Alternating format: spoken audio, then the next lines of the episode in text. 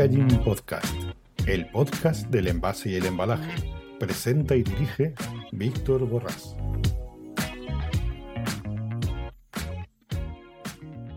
Hola queridos oyentes, bienvenidos otro martes más aquí a Packaging Podcast.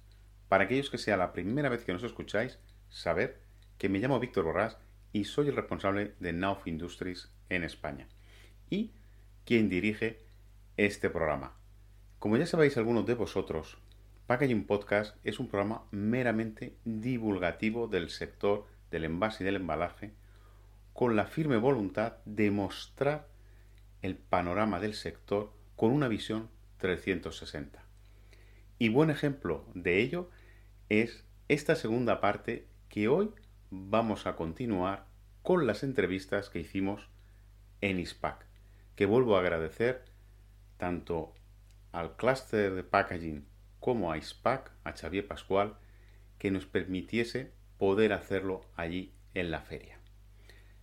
En esta segunda parte vamos a entrevistar a otras cuatro empresas y al igual que en la primera parte de hace ya una semana, yo creo que es muy interesante. De hecho, vais a ver empresas de software, una empresa de tecnología y una empresa transformadora del sector del plástico. Y veréis cómo todas ellas dan una visión muy similar del sector. Y a mí personalmente lo que más me gusta es esa diversidad y cómo todos confluyen al final en un único objetivo, mejorar la experiencia del cliente y que el envasador o el que ofrece un producto lo ofrezca con las mayores y mejores garantías. Bueno, queridos oyentes, no me enrollo más y os dejo aquí con estas cuatro entrevistas, que yo espero que las disfrutéis.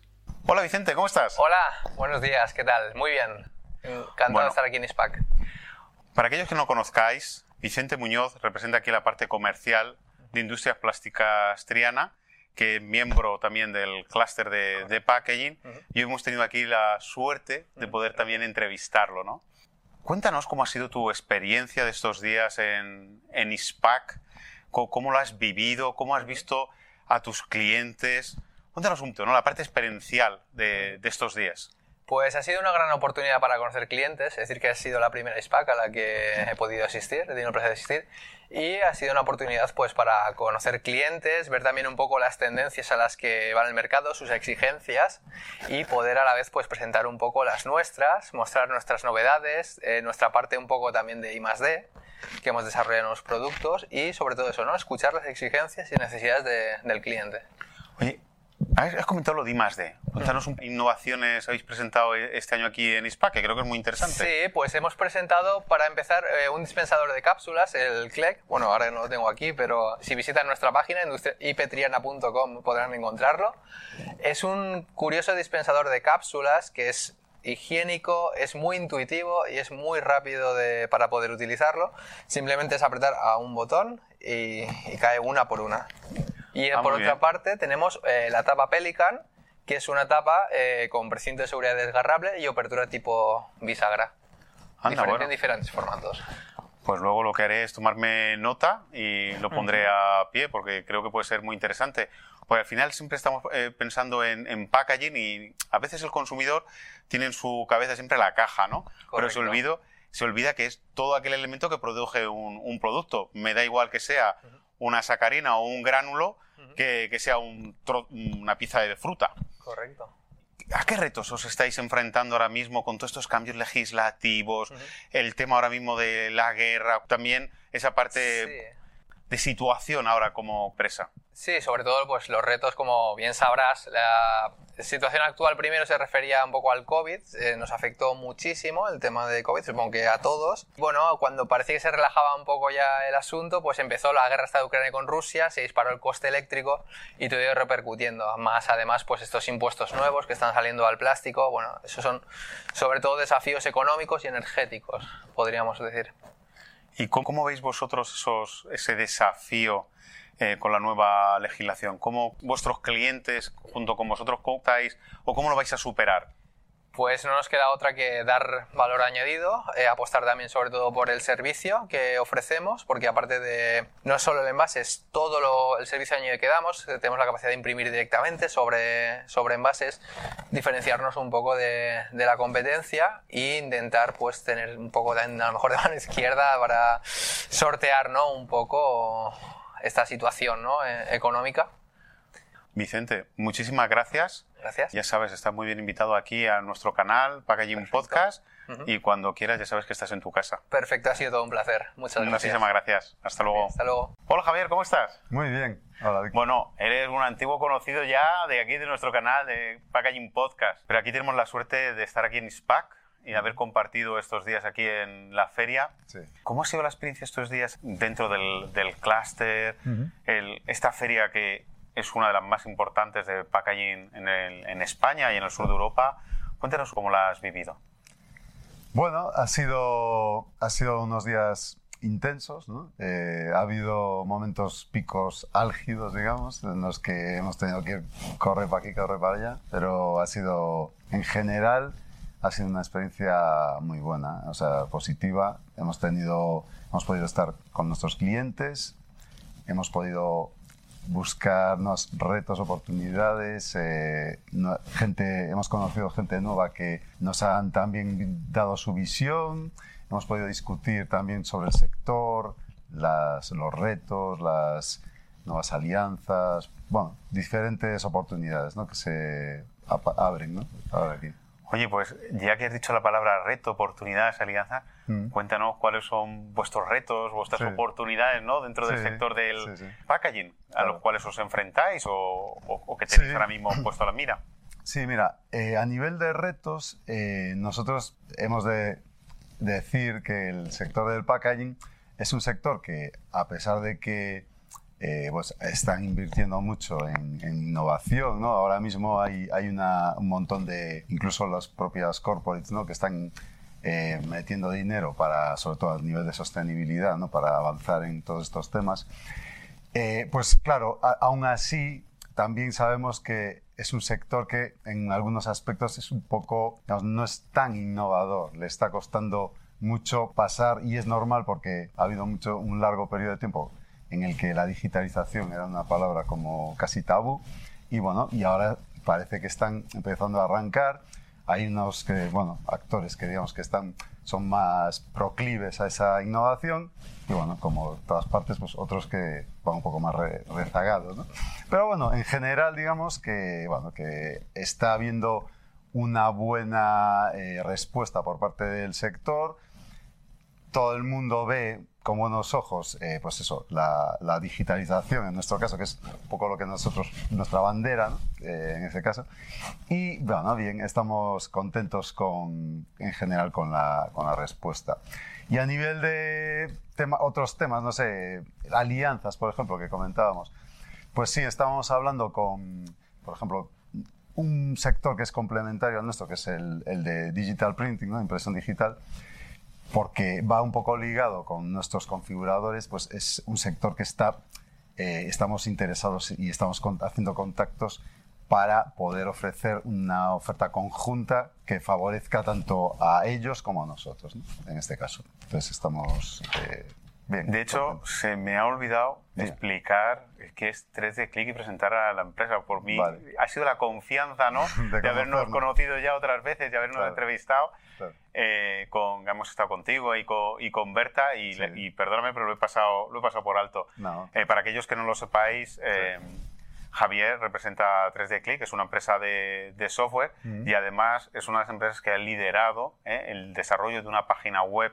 con aplicaciones 3D para envases eh, y el objetivo es poner en común eh, lo que es tanto al, al demandante, la oferta con la demanda, ¿no? Y la verdad es que es una iniciativa muy interesante que va a ir muy bien. Acaban de empezar, pero es una actividad donde ya tienen un montón de socios. De ahí Mm. os animo a que visitéis eh, la plataforma Sí. y que os animéis a apuntaros porque yo creo que es una grandísima oportunidad para buscar esas nuevas soluciones que el consumidor quiere y no. Exacto.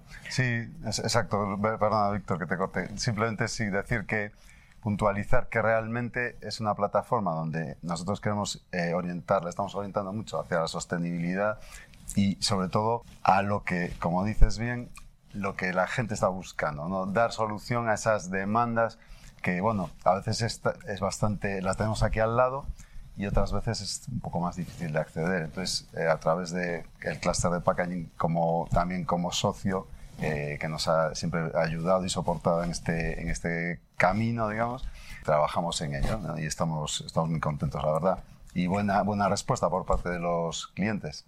Está claro, de hecho, la, una de las labores de los clusters, de las asociaciones, es justamente buscar esa dinamización ¿no? y buscar las soluciones que al final, pues a veces el propio socio no sabe dónde acudir y gracias a las asociaciones, al clúster, pues le, le, permite hacer ese punto de encuentro entre el que tiene la tecnología y el que tiene la necesidad. Javier, muchísimas gracias y ya sabes, estáis muy bien invitados aquí a nuestro canal. Un placer estar contigo de nuevo, Víctor. Lo mismo te digo, un muy fuerte abrazo y que descanse después de estos días tan ajetreados. Ha sido bastante duro, la verdad. Muy bien. Bueno, nos vemos. Hasta luego. Hola, Paul, ¿cómo estás? Buenas, buenas, buenos días, ¿qué tal? Bueno, hoy estamos aquí con Paul Barceló, que es el responsable de comercial de Thais Smart Factory. Correcto. Y tenemos la suerte de, ya que estamos en este entorno de ISPAC, pues nos ha permitido poderlo entrevistar aquí unos momentos, le hemos robado tiempo del, del stand.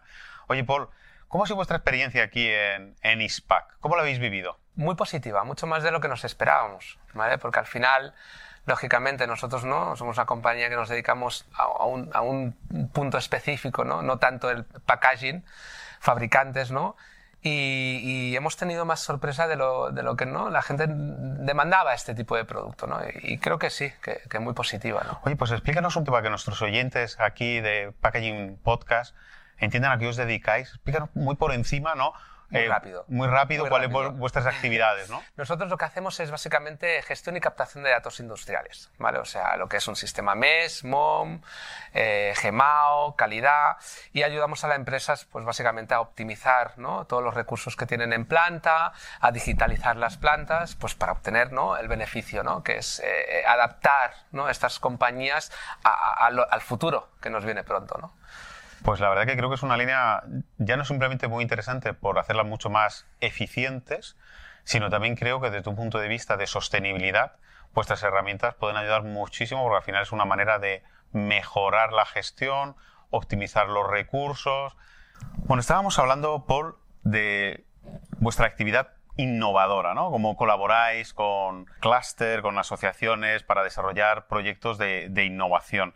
Venos un tipo de proyecto que estáis trabajando. Bueno, sí, primero enfocar un poco eh, eh, qué tipos de proyectos ¿no? Y, en qué colaboramos. ¿no? Al final existen, eh, gracias a la Unión Europea, ¿no? que están generando pues, unas subvenciones Next Generation que pasan por el Estado, que llaman ¿no? AEIS, y en, estos, en estas subvenciones que tiene que haber un punto de innovación dentro de, de, cualquier tipo ¿no? de, de, fabricación, es donde colaboramos con, con, con compañías. ¿no? Y aquí podríamos hablar de unas cuantas. Por ejemplo, eh, estamos colaborando con, con una AI específico para la adaptación ¿no? de, de, la, de, lo que es la fabricación aditiva ¿no? con impresión 3D. Eso es uno de los proyectos muy importantes, ¿no? porque ahora lo que es la impresión 3D está en boca de todos. ¿no? Otro punto, por ejemplo, con otra compañía estamos elaborando ¿no? una etiqueta específica ¿no? para un producto que ponen en la, en la interperie y buscar un tipo de tinta específica para saber exactamente cuál es el, el estado de ese envase flexible para saber si si, puede, si tiene degradación, si no, etcétera, ¿no? Otra más, por ejemplo, enfocado en lo que es eh, las máquinas, ¿vale? Tenemos una compañía que es eh, DivMac, uh, Formosa, ¿no? pertenecientes también a, lo que es al, al clúster. Y lo que hemos hecho es básicamente a una máquina en la cual solo recogíamos tres datos, poder recoger más de 300, ¿no? Y a partir de ello poder eh, tener un predictivo, realizar preventivos, ¿no? Saber exactamente qué es lo que se necesita, ¿no? Para poder trabajar en ella, optimizar producción, ¿no? que es uno de los objetivos principales. ¿no?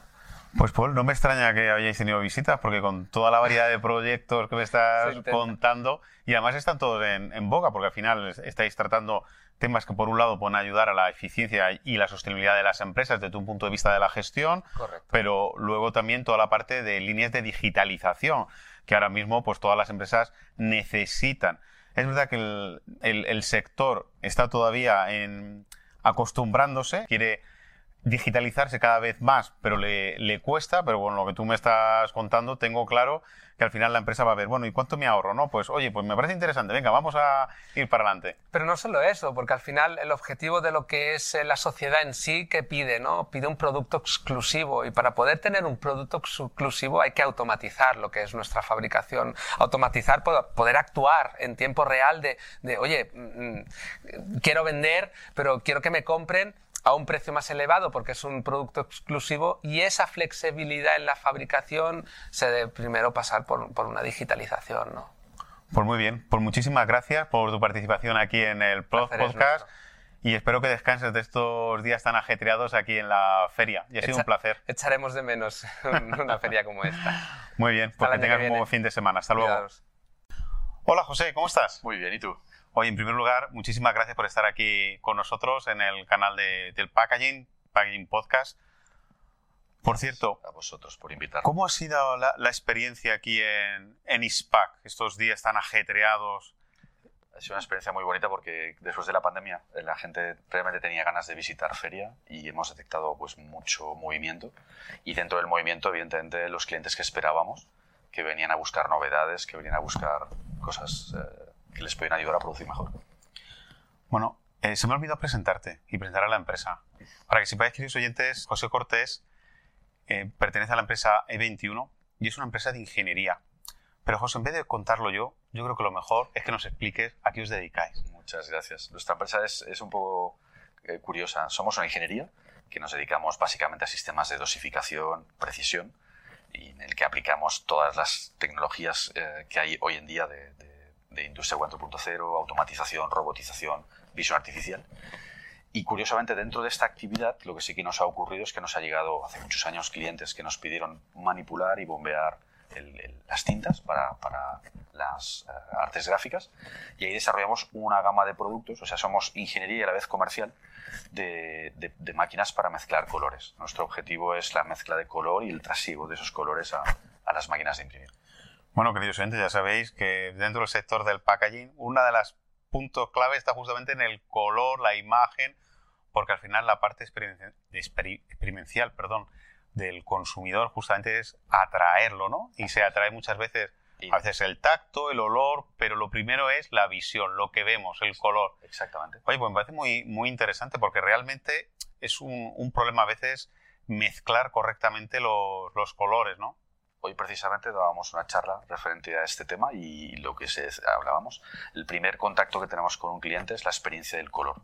Luego el envase, la forma, pero sobre todo el color. Ese color define marcas, por lo que las marcas luchan para que un color esté ahí presente. Y a la vez eh, se ha estudiado que entre el 60 y el 70% de la decisión de compra de un packaging es el color. Entonces, eh, Sí, sí, además solamente tenemos que verlos en los lineales. Es verdad que va evolucionando porque ahora vienen nuevas generaciones donde sus estándares de, de colores está variando, pero no nos podemos engañar. Al final, cuando vemos con colores cálidos, pues enseguida tenemos la- el reflejo de alimentación. Cuando tenemos colores azules o más fríos, estamos ya directamente pensando en la parte de higiene. Y la verdad es que el primer impacto, incluso desde lejos, está justamente el color. Qué importante es eh, saberlo gestionar. Y, de ahí viene, y de ahí viene esa importancia de que en el proceso de fabricación de los envases, el, el- impresor, el fabricante del envase, no tenga un problema eh, en el que parte de su embalaje salga con un color diferente al deseado del cliente, o que un embalaje se fabrique en un país y otro en otro, y luego lleguen y el color no sea el mismo. Y de hecho hoy, hoy lo mostrábamos gráficamente, ¿no? un, un caso de, de- de éxito de Heinz cuando lanzó el, el envase, eh, este famoso botellita hacia abajo, de color verde. Correcto. Eh, sus ventas aumentaron en, el primer, en los primeros meses más de 10 millones de, de envases. Terminó con una facturación de 24 millones de dólares solamente por haber hecho el envase verde. Y eso es tangible.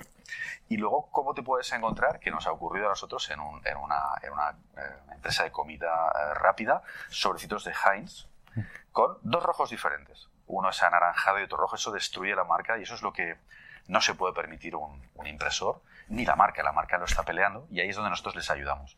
A que todo el proceso de color que surge digital se haga de una manera científica. Es decir, olvidemos las artes gráficas ¿no? y las convirtamos en, en, una industria gráfica, una industria con, con, esa capacidad. La verdad es que yo que llevo la, la parte de marketing, una de las luchas que, que tengo es justamente lo que has comentado.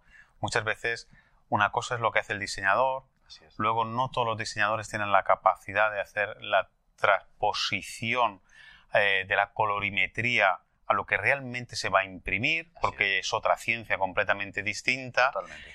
Y luego tener el conocimiento de cada uno de los materiales a los cuales se va a imprimir es otro experto más que se añade a, aquí a la suma, ¿no? Sí.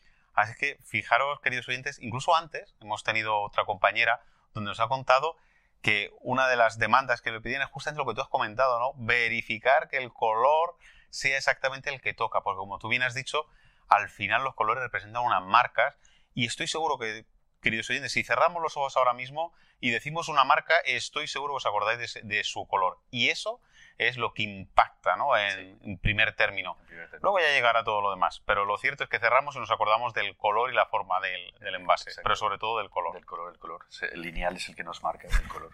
Pues entiendo que esa es la innovación que habéis presentado aquí en ISPAC, ¿no, Sí. José? Nosotros hasta ahora fabricábamos máquinas de envergadura importante que solo cubrían un sector del mercado, que eran los grandes fabricantes de packaging, tanto en flexible como en, en cartón. Y ahora de la, mano, de la mano de un fabricante de tintas muy importante, pues hemos lanzado un proyecto en el que hemos desarrollado una máquina pequeñita, es una máquina como si fuera de- vending, en la que puedes tener hasta 20 bases eh, de color dentro de la propia máquina, con un software que te, que te da trazabilidad, que te da todo el control de color conectado con sistemas de gestión digital de color. Y esto le va a dar a los impresores la capacidad de hacerse el color en casa con la cantidad exacta de producto que necesitan, sin desperdiciar esas grandes cantidades de color. O sea, volvemos otra vez a color, pero con huella, huella de carbono mínima, con recuperación de- del color, con desperdicio mínimo, y ayudarles a trabajar esos problemas que tienen hoy como una variable a convertirlo en una ciencia y que cuando tengas una discusión con tu cliente digas, "No, pues el color está perfecto, se hace en un laboratorio bonito, eh, todo, todo, todo correcto. Pues y sin darte cuenta, queridos oyentes, eh, aquí José nos acaba de decir cuál es la tendencia ¿no? del, del sector, porque justamente el color también es una parte muy importante de la sostenibilidad, porque al final hay que ahorrar y nos lo está exigiendo el, el Sí, mercado y no todos los colores tienen el mismo impacto en la huella de carbono. No es lo mismo un rojo que un verde o que un azul o un amarillo. ¿eh? A veces creemos que todo vale igual y no es así, porque los componentes químicos que forman unos y otros hace que la huella de carbono varíe. Bueno, José, oye, te agradezco. Creo que ha sido unos minutos muy interesantes y muy informadores. Y lo que te pido, ya sabes, estás muy bien invitado aquí en nuestro canal para seguir explicando pues, eh, la importancia del color en el sector del packaging. Estaré encantado de participar porque es un placer, un placer trabajar con vosotros. Muy bien, pues muchísimas gracias y te deseo que descanses porque sé que ha sido unos días muy intensos. Intensos. vale, muy, un fuerte abrazo y buen fin de semana. Otro muy grande para vosotros. Muchas gracias. Ya hemos terminado la serie de entrevistas que hemos realizado durante estas dos semanas. Espero que os haya gustado. El objetivo era mostrar la transversalidad y la diversidad de empresas que hay en el sector del packaging. Han sido nueve entrevistas donde hemos visto distintos perfiles y distintos tamaños de empresas. Lo que más a mí me ha gustado es que todas ellas, dedicándose a distintas actividades, tenían un único objetivo común, satisfacer al consumidor. Bueno, queridos oyentes, espero veros como siempre el próximo martes y muchas gracias por todo vuestro soporte y mejor semana. Un abrazo.